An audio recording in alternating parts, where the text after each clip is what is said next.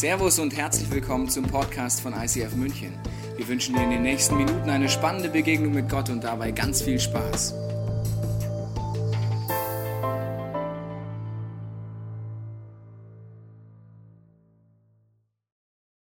Wir fangen heute die Serie an, sie heißt Roots, sie geht um die Wurzeln des Glaubens, um das, was wirklich tief reift. Und so ein Baum wie der hier, der kommt aus einer Gegend, wo er eher in die Breite gehen musste, weil der, der Boden entsprechend beschaffen war. Ein Baum entscheidet je nach Bodenbeschaffenheit, ob er mehr in die Tiefe geht oder mehr in die Breite.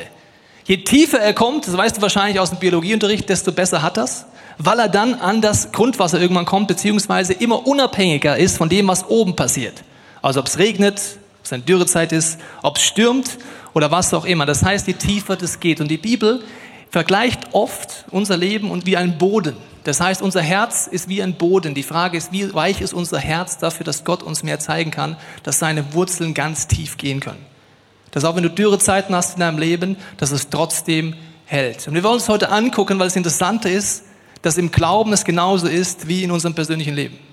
Dass wenn du mal darüber nachgedacht hast oder neu nachdenkst darüber, wie stark Papa und Mama uns beeinflussen. Das ist auf eine Art schön, auf eine Art auch schockierend, dass Papa und Mama uns so sehr beeinflussen, dass wir teilweise in Identitätskrisen kommen. Wer bin ich eigentlich? Wenn wir Papa und Mama nicht kennen, warum auch immer, ist die Identitätskrise irgendwie mehr schneller uns klar, aber auch sonst können Papa und Mama schon lange tot sein. Und immer noch versuche ich Dinge zu beweisen. Vielleicht mein Vater, der gesagt hat, du kannst es ja eh nicht, du schaffst es eh nicht. Vielleicht die Anerkennung oder die Zuneigung von meinen Eltern, mir vielleicht sogar zu verdienen. Das Dramatische ist, dass Gott sich selber als Vater und Mutter beschreibt. Und die gleichen Tendenzen, die wir bei unseren leiblichen Eltern haben, auch bei Gott haben können.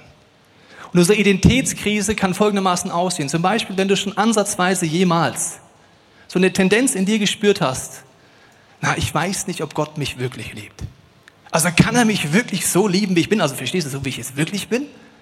Oder muss ich doch etwas leisten, also moralisch gut leben, Geld spenden, mitarbeiten? Das heißt, ich muss es mir doch irgendwie verdienen. Ich kann mir nicht vorstellen, dass Gott mich noch liebt. Wenn du so Sätze mal gedacht hast, wie, ja, so kann ich ja nicht zu Gott kommen. Oder wegen dem Problem kann ich ja nicht schon wieder zu Gott kommen.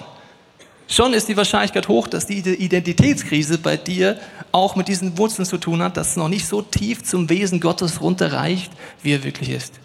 Es gibt eine Bibelstelle zum Thema Wurzeln, die Paulus, einer der großen Theologen, im zweiten Teil der Bibel verwendet. Und diese Stelle geht um Wurzeln.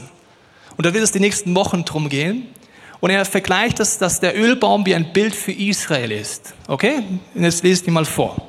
Einige Zweige dieses Baumes sind herausgebrochen worden. Im Kontext erklärt er, das waren die Juden. An ihrer Stelle wurdet ihr, die Christen, als Zweige eines wilden Baum, Ölbaums aufgepfropft. Das schauen wir uns die nächsten Wochen an. Wie das genau funktioniert, wird sehr spannend. So lebt ihr von den Wurzeln und Säften des edlen Ölbaums. Bildet euch aber deshalb nicht ein, besser als die herausgerochenen Zweige, also das jüdische Volk, zu sein, denn nicht ihr tragt die Wurzel, sondern die Wurzel trägt euch. Recht logisches Bild, oder? Die Wurzel trägt dich und wenn du den Saft haben willst, solltest du auch eine Verbindung haben zu diesen Wurzeln, weil sonst gehst du irgendwann ein. Paulus warnt, vor 2000 Jahren die Christen und sagt, werdet auf keinen Fall arrogant. Vergesst auf keinen Fall, was die Wurzel ist in eurem Glauben. Wenn ihr das verliert, geht die Kraft weg, die Power weg und so weiter. Das Interessante ist, dass diese Wurzeln unseres Glaubens sehr viel mit dem ersten Teil der Bibel zu tun haben. Und ich weiß nicht, ob du die Bibel liest. Wenn du sie liest, ob du den ersten Teil liest. Das Alte Testament. Hört sich auch schon so alt an, denken sich, da fange ich dann mit Neuen an. Das hört sich auch sympathischer an, also Altes Testament. Da gibt es ganz viele Berührungsängste oft von uns Christen, weil wir nicht wissen, wie gehe ich damit um. Das kann oft die Berührungsängste sein, dass man mal gedacht hat, ja, wahrscheinlich gibt es den Gott des Alten Testaments und den Gott des Neuen Testaments. Es ist so die Logik, dass Gott irgendwann sich so einen Unternehmensberater ins Haus geholt hat, ja, hat gesagt, Mensch, ich merke, ich komme marketingtechnisch nicht so gut an. Ja, wenn ich so ein bisschen mal Gericht mache oder ein bisschen bisschen, bisschen, bisschen krasser werde, das kommt nicht so gut rüber. Ich brauche einen Marketingberater. Dann hat er sich einen geholt. Ja, sagt er, hey Gott, jetzt ganz, ganz ehrlich, also das mit den, ja, das mit den Opfern und so, das lass mal einfach weg, ja. Wir machen einfach ein Gott des Neuen Testaments aus dir. Und wir bringen Jesus, ja, also Gott 2.0. Wir schicken deinen Sohn, das ist Best Buddy von Everybody's Darling und alle werden dich mögen, Gott. Sagt Gott, ja, super. Das machen wir. Ja? Alt, weg, neu, her. Viele Christen verhalten sich so.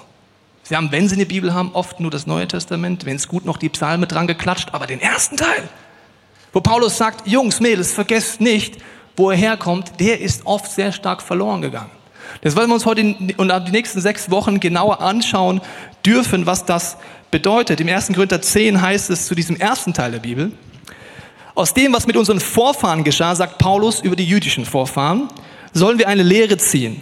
Die Schrift berichtet davon, um uns zu warnen, uns, die wir am Ende der Zeit leben. Liebe Christen, die Schrift warnt uns. Und jetzt mal ein kurzer Quiz mit euch. Die erste Kirche. Vielleicht kennt sich kirchengeschichtlich nicht aus, aber es kommen wir selbst schnell, sehr schnell logisch gemeinsam draus. Die erste Kirche, was hatten die für biblische Texte? Hat jemand einen Tipp? Ich lasse nicht reinrufen, sonst wird's peinlich. Also sie hatten nur den ersten Teil der Bibel. Der zweite Teil hatte Jesus nicht. Ja, wie jetzt? Was hatten der dann gepredigt? Sag, vergiss das, das schreiben wir eh noch in 30 Jahre auf, oder was? Also Jesus, Paulus, all die Jungs und Mädels der ersten Kirche hatten nur den ersten Teil der Bibel und sagen gesagt, das sind die Schriften, wie die Schrift sagt. Und sie zitieren das. Übrigens, als Jesus versucht wurde, vielleicht kennst du die Stelle, sagte immer, es steht geschrieben und er hatte dummerweise nur den ersten Teil der Bibel, wo es stand geschrieben, weil das andere war noch nicht geschrieben. Das heißt, die Jungs und Mädels wussten, alles, was dort steht, hilft mir heute als Christ tiefer zu verstehen, wer ist Gott? Was ist meine Berufung? Wie funktioniert das?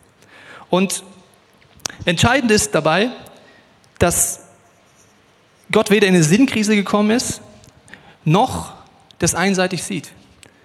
Was meine ich damit? Wenn man das das erste Mal entdeckt, dann äh, kann man leicht, ich nenne das ein Israel-Freak werden. Ich weiß nicht, ob du einer bist oder ob du welche kennst. Ein Israel-Freak bedeutet, dass man neu entdeckt, da ist irgendwie was dran mit Israel. Da gibt es so Bünde, ja, zum Beispiel Abraham, Mose, Jesus, David, die schauen wir uns auch die nächsten Wochen an. Mit Abraham fangen wir heute an, die anderen machen wir die nächsten Wochen. Und dann merkt man, da ist so viel dran, so verloren gegangen und wenn man etwas neu entdeckt, übertreibt man so gerne. Geht's dir auch so? Also wenn ich was Neues übertreibe ich es immer. Eigentlich egal, was ich habe, ich übertreibe es immer. Neues Auto, ich fahre viel damit rum. Ja, neues Spiel, ich spiele es oft. Das heißt, wenn du das neu entdeckst und dann ein Israel-Freak bedeutet, man entdeckt etwas, aber hat es nicht wirklich tief verstanden vielleicht und geht rum und versucht, andere Christen zu missionieren, wenn ich dir einen Tipp geben darf.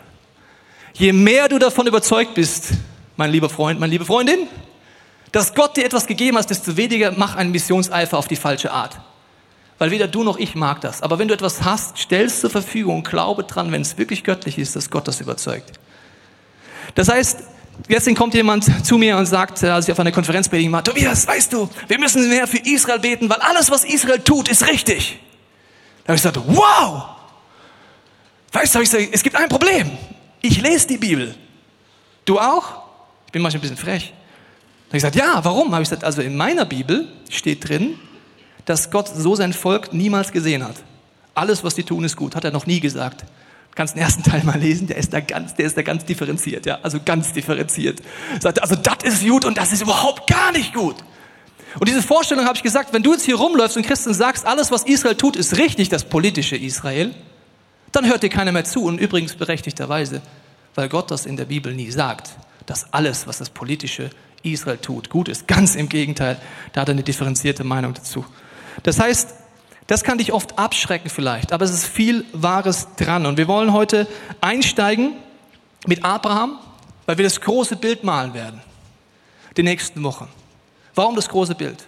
Am Ende wirst du mehr verstehen, was passiert im Gazastreifen, was passiert in Israel, was ist mit Christenverfolgung, wie kann ich das alles zusammenbringen. Das große Bild hilft, das besser zu verstehen. Wir fangen jetzt mit Abraham an, der erste Bund. Und bei Bünden ist es so, dass Gott die schließt, und da muss ich noch etwas zu sagen, eine, wenn sie nicht so dramatisch wäre, witzige Theologie. Aber sie ist leider gar nicht witzig, weil sie dramatisch ist. Also, und zwar sind es diese Bünde. Und dann hat irgendjemand mal in der christlichen Kirche Folgendes sich überlegt. Okay, Gott schließt einen Bund mit dem jüdischen Volk. Aber die haben ja Mist gebaut, gell? Das wissen wir spätestens seit Weihnachtsgeschichte und so weiter und Ostern. Die Juden haben ja den Jesus getötet. Deswegen, und weil sie versagt haben und weil sie mürrisch sind und bockig sind und nicht das tun, was Gott sagt, hat sich Gott überlegt, okay Jungs, war nur Spaß mit dem Bund, den lösen wir jetzt wieder auf. Und das geben wir jetzt der Kirche, den Christen, ja, dem Volk Gottes 2.0. Da machen wir einen Bund. Das nennt man Ersatztheologie. Eines der krankesten Theologien, die es gibt. Übrigens, die hat unter anderem Adolf Hitler dabei geholfen, den Christen zu erklären, warum sie jetzt Juden verfolgen müssen. Jetzt lassen wir uns das mal kurz auf der Seele zergehen. Wenn das stimmen würde, dass Gott einen Bund schließt mit dem jüdischen Volk und dann sagt, Mensch, ihr versagt und überhaupt, ihr beleidigt mich auf eine Art, weil ihr mir nicht vertraut und ihr lehnt euch gegen mich auf, den Bund lösen wir auf. Was würde das für uns bedeuten? Also nur für uns, nicht dein Nachbarn, der ist heilig, aber es für uns beide bedeuten. Wenn Gott einen Bund auflösen würde, weil wir versagen, wenn Gott, ein, Gott einen Bund auflösen würde, weil wir Jesus verraten, wenn Gott einen Bund auflösen würde, weil wir es nicht gebacken kriegen, dann wären wir auch schon längst draußen, liebe Freunde, oder? Also ich jedenfalls. Das heißt, Gott schließt einen Bund und der ist ewig. Alle vier Bünde, die wir angucken, die gibt es immer noch. Aber die machen erst dann Sinn, wenn du das große Kontext einschaust. Also schauen wir uns Abraham mal an. Gott begegnet Abraham, wenn in Roots Teil 1 nicht da warst, ganz kurze Zusammenfassung.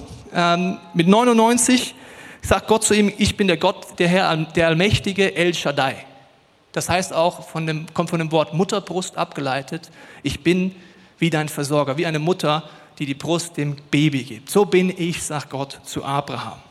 Das heißt, du bist bei mir geborgen, das ist mein Wesen. Und dann sagt er ihnen, weißt du was, geh in ein anderes Land, verlass deine Heimat und übrigens, durch dich werde ich alle Völker segnen. Das sind erstmal die Fakten. Wenn du überlegen würdest, du bist Abraham, musst du Folgendes dazu wissen. Abraham, äh, heißt es dem Römer, war ein Heide, also jemand, der mit Gott nichts am Hut hatte, aus der Gegend Ur bei den Chaldäern. Und im Talmud wird berichtet, das ist eine jüdische Überlieferung, dass Abrahams Job total heilig war. Er hat Götzenbilder hergestellt. Wow, okay. Also, sein Job war so Steinfiguren, Holzfiguren, irgendwas herzustellen, dann zu jemandem zu sagen, stell dir das ins Fenster, mach eine Kerze an und dieses Teil schützt dich. Okay, das war sein Job, hat er viel Geld mitverdient. So, eines Tages kommt Abraham nach Hause und sagt, Frau, komm mal her. Sagt ja, was ist los? Ich bin Gott begegnet. Ja, welchem denn? Dem aus Stein, den du gestern gemacht hast, dem aus Holz. Welchen Gott redest du denn jetzt? Ja, dem richtigen Gott. What? Wie? Also, wem bist du jetzt begegnet? Ja, ja, Gott, El Shaddai, mein Versorger, der, der allmächtige Gott. Und er hat zu mir was gesagt. Die Frau so, was denn? Ja, wir werden alles hier verlassen und in ein anderes Land ziehen. Oh, super. Wie ist es in dem Land? Gibt es da einen Strand? Gibt es da ein bisschen Cocktails? Wie sieht's aus? Keine Ahnung, ich weiß nicht mehr, wo das Land ist. Liebe Frauen, die ihr verheiratet seid, würdet ihr mitmachen? Wenn der Mann nach Hause kommt, gestern noch Götzen herstellt und sagt, wir gehen? Irgendetwas muss mit Abraham passiert sein, dass er gestern noch ein Atheist war, Götzenbilder hergestellt hat und morgen alles hinter sich lässt und losgeht, ohne zu wissen, wo es hingeht? Was hat er erlebt? Ein Hinweis findest du im Hebräerbrief. Übrigens ein Tipp, wenn du Antworten finden willst, kannst du einfach auf zum Beispiel Bible-Server gehen und Abraham eintippen. Da findest du alle Bibelstellen, die so miteinander auch vernetzt sind. Ich lese dir das mal vor, Hebräer 11. Auch Abraham glaubte fest an Gott und hörte auf ihn. Als Gott ihm befahl, in ein Land zu ziehen, das ihm erst viel später gehören sollte, verließ er seine Heimat. Dabei wusste er überhaupt nicht, wohin er kommen würde. Er vertraute Gott, dass Gott ihm die Kraft, als Fremder in dem Land zu leben, das Gott ihm versprochen hatte. Denn Abraham wartete auf die Stadt, die wirklich auf festen Fundamenten steht und deren Gründer und Erbauer Gott selbst ist. Was bedeutet das? Meiner Meinung nach, wenn du die Bibelstellen zusammennimmst, als Gott Abraham begegnet, gibt ihm eine Vision. Die Vision zeigt ihm, was passiert nach seinem Tod. Nicht, was passiert nach der nächsten Arbeitsstelle, nicht, was passiert nach dem ersten Kind, nach dem zweiten Kind, sondern was passiert nach seinem Tod. Er zeigt ihm die ewige Stadt, ein Symbol dafür, was passiert, wenn du versöhnt mit Gott stirbst. Jesus redet auch davon. Er sagt, ich gehe in diese Stadt und bereite Wohnungen vor. Für all die Menschen, die kommen. Das heißt, er sieht das, ist fasziniert von dieser Vision, das Ziel seines Lebens ist nicht das Land, wo er hinzieht. Nicht, dass er Viehhirte ist, dass er damals gesprochen ein Millionär war, sondern dass er dorthin wollte. Und er wollte nicht nur dorthin, sondern er wollte, dass seine Familie, seine Freunde und alle Menschen dieser Erde die Chance haben, mit ihm dorthin zu gehen. Deswegen geht er los. Das heißt, er hat eine Vision in der Ewigkeit und Gott beginnt in der Ewigkeit mit ihm diesen Prozess. Das heißt, was ist nach einer biblischen Definition ein Jude? Jetzt wird es wichtig. Okay, ein Jude ist ein Heide, also jemand, der gerade eben noch ohne Gott gelebt hat, der mit Gott, der, wo Gott mit dem Ziel der Welterlösung einen Bund eingeht. Wo Gott mit dem Ziel, die Welt zu retten, eine besondere Beziehung eingeht. Das ist ein Jude am Ende vom Tag. Okay, was ist da der Plan dahinter? In Römer 4 kannst du mal zu Hause nachlesen, da heißt es, dass Gott, dass Abraham der Vater war, nicht nur der Juden, sondern eben auch von uns Christen. Und in Galater 3, 29 heißt es, gehört ihr aber Christus an, also seid ihr mit Jesus verbunden. So seid ihr ja Abrahams Kinder. Das heißt, auf diesen Bund aufgebaut, den ich gleich erkläre. Und nach der Verheißung Erben. Das ist ganz wichtig. Wenn du die Bibel aufschlägst, den ersten Teil, das erste Mal geht es viel um Israel und denkt man sich, ja, hat ja mit mir nichts zu tun, oder? Da hat er Versprechen, ja, kann ich die für mich überhaupt nehmen? Gottes Plan war von Anfang an, das schauen wir uns jetzt gleich an, durch Abraham alle Nationen zu erreichen und damit ist diese Verheißung auch für dich. Deswegen darfst du sie lesen, darfst sie auch anwenden in deinem Leben. Und jetzt ist die Frage, wie sieht das jetzt aus? Also, Gott schließt diesen Bund. Was ist das große Bild? Man kann ja diese Vorstellung haben, dass Gott die Schöpfung macht, wie auch immer man sich das vorstellt, und Gott fiebert so mit, verstehst du? Adam und Eva dann im Paradies. Der denkt sich die ganze Zeit, Mensch, hoffentlich nehmen die den Apfel nicht. Also hoffentlich nicht. Ja, und er hofft wirklich, also hofft er wirklich. Ernsthaft glaubt Gott, das machen die schon nicht. Dann auf einmal nehmen den Apfel denkt sich, oh nein, was machen wir denn jetzt? Naja, Plan B. Ich erwähle die Juden. Ja, nicht alle, aber die Juden. Warum? Macht keinen Sinn, aber mache ich. Okay, dann verbocken es die Juden, dann kommt Plan C. Ja, also die Juden haben es verbackt, jetzt nehmen wir halt den Rest der Welt. Und jetzt schicke ich halt noch meinen Sohn. Schade Sohn, shit happens, du musst gehen. Das ist so ein bisschen die Theologie, wie wir auch teilweise die Bibel lesen. Aber jetzt sage ich dir zwei Tricks, die du sofort dein Bibellesen meiner Meinung nach verändert. Erster Punkt. Galater 3, Vers 8. Die Heilige Schrift selbst hat schon längst darauf hingewiesen, dass Gott auch die anderen Völker durch den Glauben retten wird. Gott verkündete schon Abraham die gute Botschaft, durch dich sollen alle Völker gesegnet werden. Das heißt, Gott hat bereits bei Abraham das Ziel, alle Völker zu retten. Und im Epheser heißt es, kannst du nachlesen zu Hause im Epheserbrief, dass bevor Gott die Welt gemacht hat, also bevor, verstehst du? Bevor er sich entschieden hat, Jesus zu schicken. Warte mal, wie jetzt? Bevor Gott die Welt gemacht hat, wusste er schon, sein Sohn kommt? Würde ein bisschen Sinn machen, weil er Gott ist, verstehst du? Der ist außerhalb der Zeit. Wusste der vorher schon. Okay, also, vor die Welt geschaffen ist, wusste er schon, dass sein Sohn kommt. Das heißt, als er den Mensch schafft, weiß er, der Junge, das Mädel, die werden rebellieren, die werden sündigen, die werden versagen, die werden es nicht hinkriegen, die werden jeden Bock schießen, den man nur schießen kann. Und wenn ich die schaffe, diese Menschen, mit dem freien Willen, dann heißt es, ich muss eine Lösung haben, wie sie dort rauskommen. Das heißt, wenn du das zusammennimmst, wenn du die Bibel anfängst zu lesen, jede Seite weist Gott bereits, dass sein Sohn kommen wird. Jede Seite weist auf Jesus hin. Jede Tat, die du dort sehen kannst, kannst du so lesen, wie kann ich dadurch Gott besser verstehen? Was passiert denn eigentlich da, wenn ich genauer hingucke? Und wir wollen uns vielleicht mit einem Bild das nochmal vergegenwärtigen, weil man denkt, aha, aber wie ist das denn? Mag dann Gott die Juden mehr oder was? Also es gibt manche christliche Theologien, die sind so, ja, wir sind halt so zweite Klasse, wir sind halt nur eingepropft und die Juden sind eigentlich toller als wir. Hm. Gott sagte an vielen Punkten auch zu dem jüdischen Volk, ihr seid nicht besser, ihr seid nicht heiliger. Ja, und wenn du die Bibel liest, weißt du, von was ich rede. Ihr versagt genauso viel wie alle anderen Menschen, aber ich habe mit euch ein Ziel, und zwar ein Setting zu kreieren, Prophetien zu setzen, wo ich eines Tages meinen Sohn schicken kann, wo ich schon nie immer geplant habe. Stell dir vor, Jesus würde einfach am Starnberger See vor 2000 Jahren vorbeischauen. Keine Prophetien, kein Volk Israel, kein Verständnis von Gottes Wesen, kein Verständnis von irgendetwas, was Gott tun will. Da läuft er lang und sagt, Servus, Christi, wer bist du? Sagt er, ich bin Jesus. Oh, super. Und? Ich bin der Sohn Gottes. Krass. Und jetzt? Puh, weiß auch nicht. Dieses Volk hat über Jahrtausende hinweg Schriften bekommen, Hinweise bekommen, Gottes Plan verstanden und ein Setting kreiert, wo Jesus überhaupt kommen konnte. Schauen wir uns natürlich nächste Woche noch genauer an. Und das heißt nicht, dass Gott die Juden mehr liebt, sondern ich möchte es dir vergleichen mit einem Bild. Wenn eine Mama in der Familie schwanger ist, vielleicht bist du es gerade, vielleicht probierst du es gerade, vielleicht weißt du es aus der Theorie, wie das geht. Also wenn die Mama schwanger ist, dann sollte sie, je schwangerer sie wird, einen besonderen Platz in der Familie bekommen. Das heißt, man sollte sie unterstützen, die anderen sollten mit anpacken, die Kinder, der Mann und alle. Heißt das, der besondere Platz, dass die Mama mehr geliebt wird? Nein. Das heißt nur, dass sie eine besondere Stellung hat. Genauso ist es mit dem jüdischen Volk. Gott liebt es nicht, aber wir werden uns angucken, was ist die besondere Stellung davon.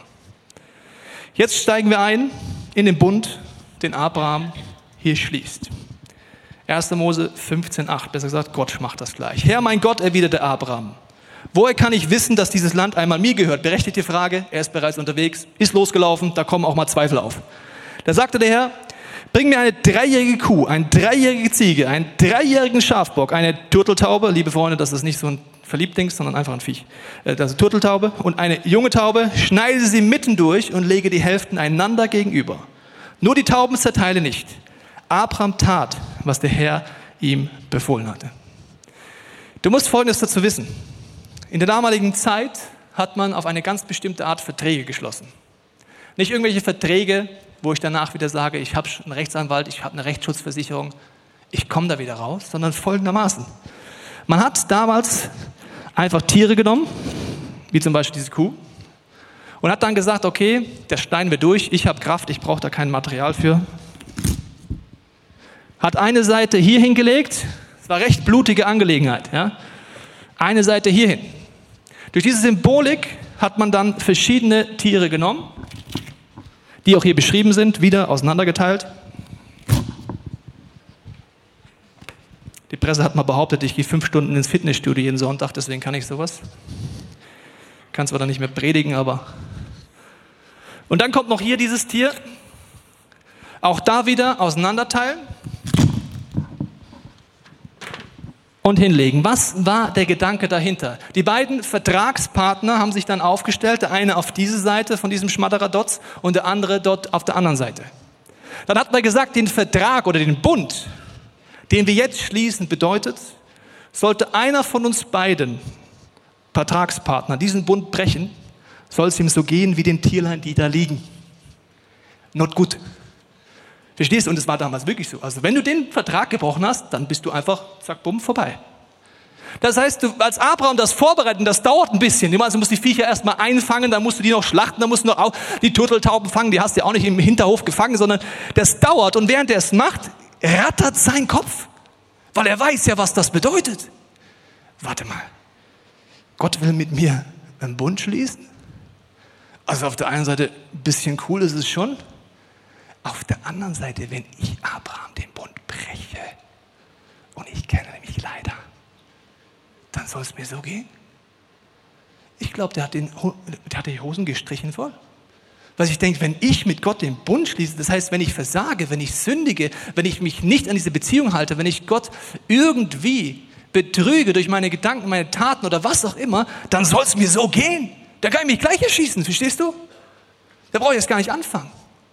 Das heißt, das ist das Setting, vollkommen normal zur Zeit, einen Bund zu schließen und dann geht es weiter. Und als Raubvögel sich auf die Tiere stürzten, verscheuchte er sie. Das heißt, er ist hier und Raubvögel kommen. Ist logisch, weil hier ist ein Schmadderadotz. Und diese Aasgeier kommen ja, nachdem der Löwe da war, nachdem die Hyäne da war, alle waren da und dann kommen die Aasgeier. Wie es ein Bild für dämonische Kräfte oft in der Bibel, dass da, wo es ernst mit unserem Leben, mit Gott, also wenn wir ganze Sache machen, mit ihm machen wollen, kommen diese Fights, diese Aasgeier. So Kämpfe, kann ich Gott wirklich vertrauen? Bin ich eigentlich bescheuert? Soll ich wirklich so einen Bund eingehen? Ist es nicht besser, vor Gott wegzulaufen und so weiter? Und dann passiert Folgendes. Bei Sonnenuntergang wurde Abraham müde und fiel in einen tiefen Schlaf. Ist ein bisschen suboptimal, wenn man einen Bund abschließen will. Eine schreckliche Angst überkam ihn und dunkle Vorahnungen beunruhigten ihn sehr. Da sagte Gott zu ihm, ich vertraue dir jetzt etwas an, was in Zukunft geschehen wird. Abraham schläft ein in diesem Setting und hat einen Albtraum. In diesem Albtraum zeigt Gott ihm, dass auf der einen Seite aus ihm heraus die ganzen Völker gesegnet werden, dass auch das jüdische Volk aus ihm entsteht und dass besonders das jüdische Volk verfolgt werden wird, getötet werden wird, zerfetzt werden wird und verstoßen werden wird. Ich weiß nicht, wie gut du dich mit Geschichte auskennst. Aber was wahnwitzig ist über die Jahrhunderte, wenn du das jüdische Volk mal auf der Art und Weise untersuchst. Und Gott sagt, der Preis den dieses Volk zahlt, übrigens auch Christenverfolgung, weil wir können wieder zu, ist ein sehr, sehr hoher, weil ich euch etwas anvertraue, ein Setting, wie ich die Welt retten würde. Kurze Idee für dich.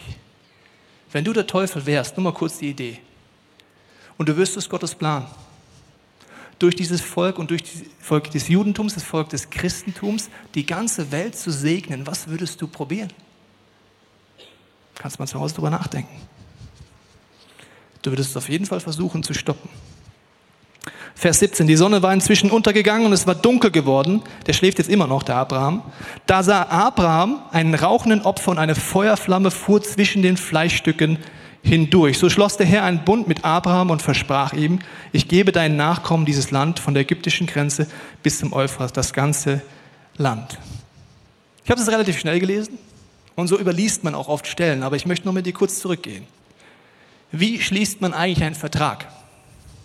Abraham müsste hier stehen, der lebendige Gott müsste dort stehen. Abraham schläft dummerweise da drüben. Und jetzt schließt Gott mit Abraham einen Bund, während er schläft. Wie macht das? Geht Abraham durch diese Opferstücke hindurch, ja oder nein? Kann er nicht. Dumme Frage, er schläft. Ein Feuerofen geht durch, eine Feuerflamme geht durch. Mit anderen Worten, Gott schließt den Bund mit wem?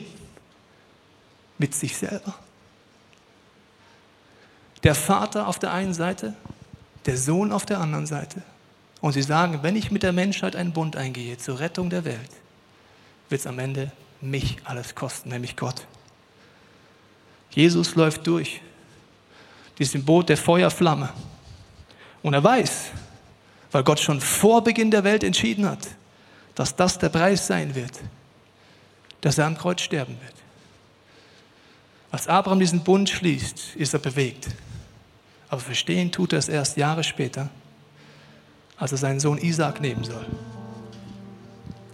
Und Gott zu ihm sagt, lade ihm Holz auf die Schultern. Geh mit ihm auf diesen Berg und opfer ihn. Wenn du weißt, dass Gott vor der Schöpfung schon wusste, dass sein Sohn kommt, weißt du auch, dass die Nummer nie das Ziel hatte, dass er seinen Sohn opfert, sondern nur das einzige Ziel. Dass Abraham für einen kurzen Moment nachvollziehen kann, welche Gefühle der Vater hat, wenn er mit seinem Sohn diesen Bund schließt, aus Liebe zur Menschheit. Abraham ist dort oben auf diesem Berg, der übrigens der gleiche Berg, wo Jesus ein paar tausend Jahre später gekreuzigt werden muss. Und hat eine Vision. In der Vision sieht er, wie Jesus dort stirbt. Das kannst du dir nochmal anhören in der ersten Teil der Root-Serie, wie das genau abging.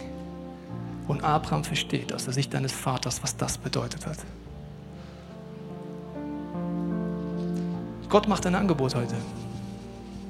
Und dieses Angebot ist, einen Bund einzugehen. Vielleicht kennst du diesen Jesus noch nicht.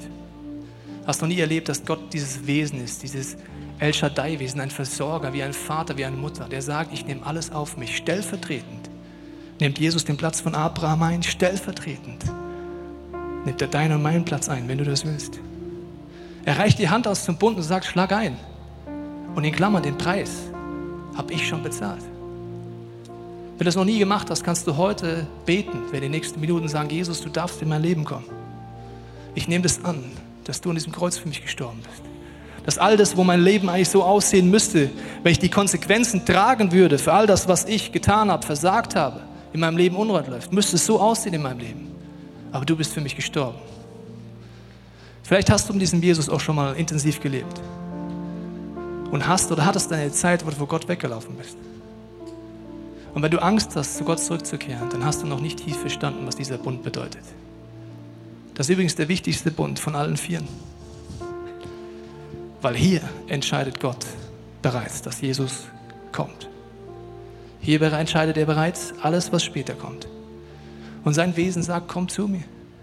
Du musst nichts leisten. Ich warte auf dich. Der Bund ist gesetzt. Komm zurück. Dann kannst du es heute machen. Vielleicht lebst du auch schon mit diesem Gott gerade und sagst, es ist gerade alles sehr gut. Dann möchte ich ganz besonders herausfordern. Ich habe gesagt, Abraham ist mit Gott einen Bund eingegangen, mit dem Ziel, die Welt zu retten. Vielleicht ist es wichtig heute dran zu sagen, Gott, hier ist mein Leben. Ich weiß, ich werde versagen. Ich werde oft dahin kommen, dass ich sagen würde, eigentlich habe ich den Bund schon wieder gebrochen. Aber mein Wunsch ist, dass durch mein Leben, meine Familie, meine Freunde, einfach viele Menschen um mich herum diesen Jesus kennenlernen und mit mir gemeinsam in dieser ewigen Stadt mal wohnen werden. Wenn du magst, kannst du heute diesen Bund schließen. Ich werde es beten und dir einen Moment der Stille geben, wo du nachdenken kannst. Was ist heute dein Schritt? Vielleicht ist es auch ein ganz anderer, den ich jetzt nicht erwähnt habe. Vater, ich danke dir, dass du jetzt mit deinem Heiligen Geist unser Herz klopfst. Ich bete in diesem Moment der Stille, dass du uns zeigst, was heute für uns dran ist. Wir auf das reagieren können, was du in unserem Leben jetzt gerade uns wichtig machst.